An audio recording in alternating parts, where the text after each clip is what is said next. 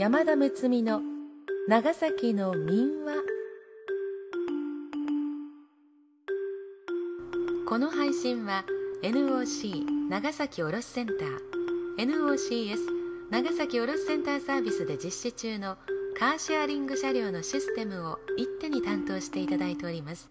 UPR のご協賛により NOC 長崎卸センター。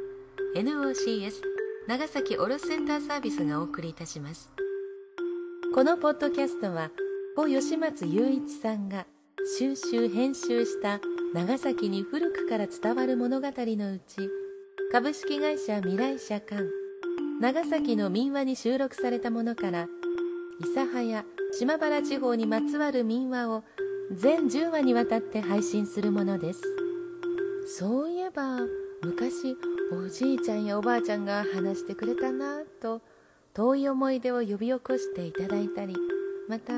そういえばお父さんかお母さんから聞いたことがあるなと子供たちの未来の思い出となるようにそんな思いで企画いたしております。幼稚園や保育園でお子様たちへの読み語りに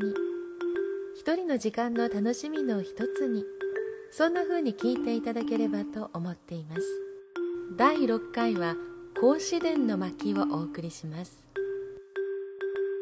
ご案内は歌の種でありたい歌種の山田睦美です。このシリーズ本編の読み手は社会福祉法人大空翼保育園のケア村弘子園長先生にお願いいたしました。園長先生お願いします。ではしばらくの間お付き合いください。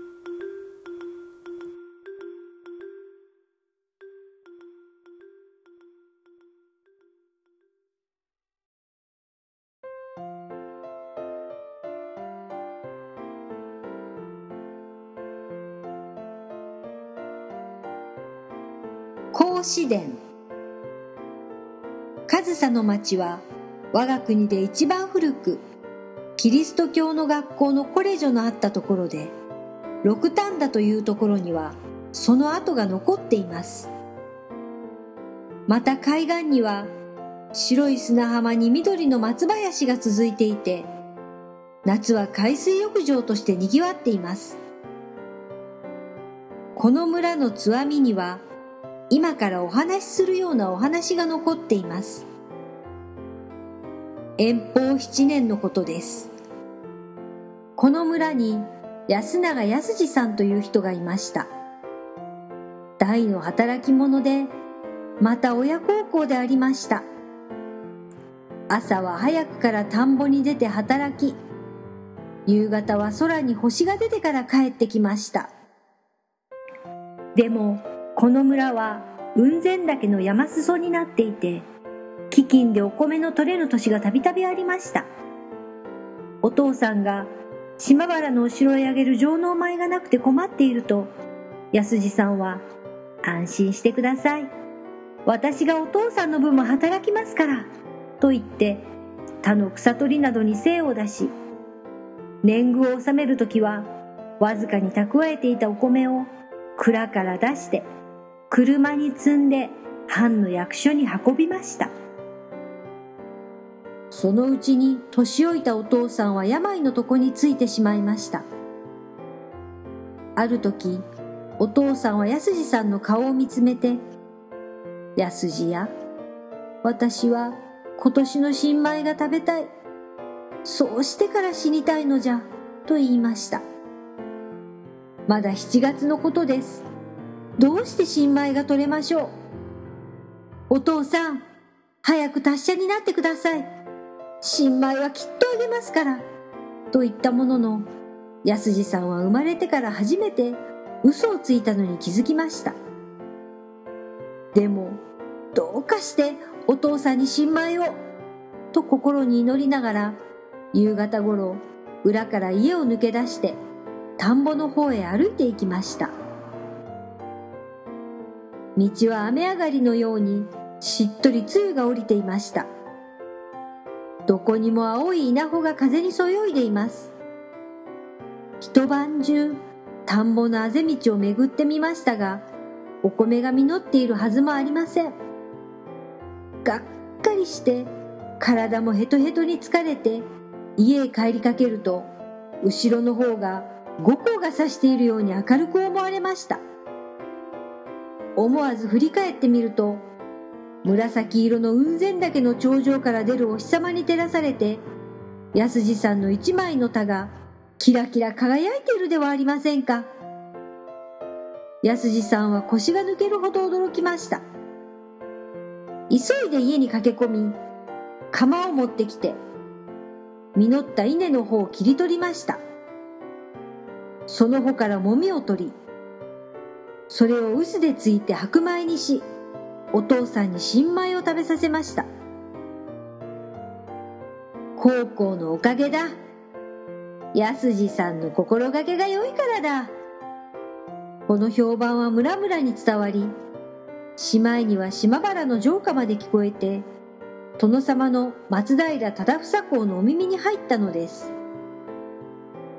安次さんは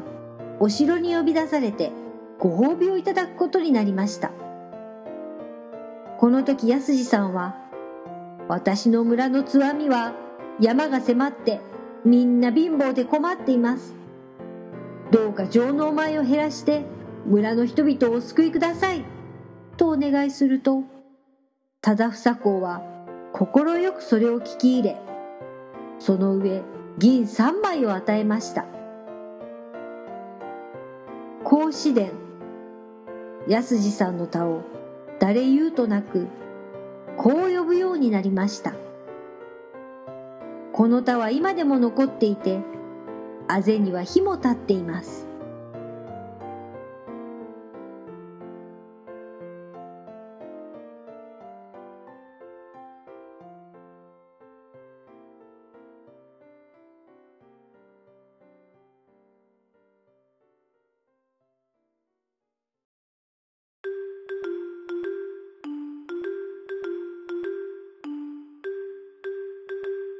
回の配信は UPR 株式会社さんのご協賛でお送りしました。同社は倉庫など物流の現場でなくてはならないパレットと呼ばれる荷物の下に敷く台のようなもののレンタルを柱にカーシェアリングシステムをはじめ IT 関係のサービスにも挑戦。全国規模で事業展開中の注目企業です。折しも東日本大震災の影響により生活物資が届かないという危機に直面したことで物流サプライチェーンの重要性がクローズアップされてきました。この物流業界を陰で支える大切な役割を担っていらっしゃいます。ぜひこの機会にホームページをご参照いただき事業の存在価値を直に感じてください。ホームページアドレスは http://www. upr-net.co.jp です。よろしくお願いいたします。このポッドキャストは長崎の古い物語を通じて長崎への思いを新たにしていただく趣旨で今回を含み全10回にわたって NOC 長崎卸センター NOCS 長崎卸センターサービスが配信いたします。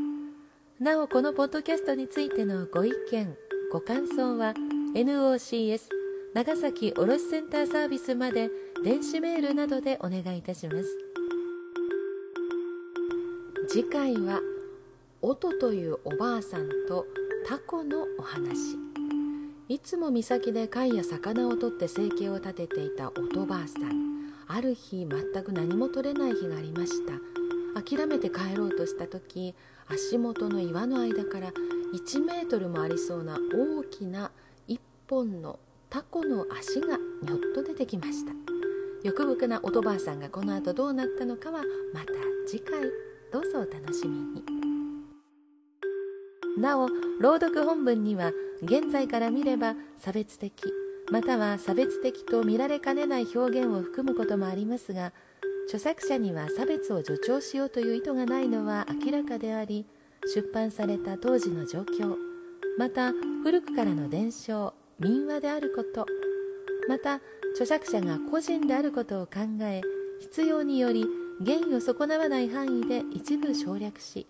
できる限り原作のままを原則として朗読しております。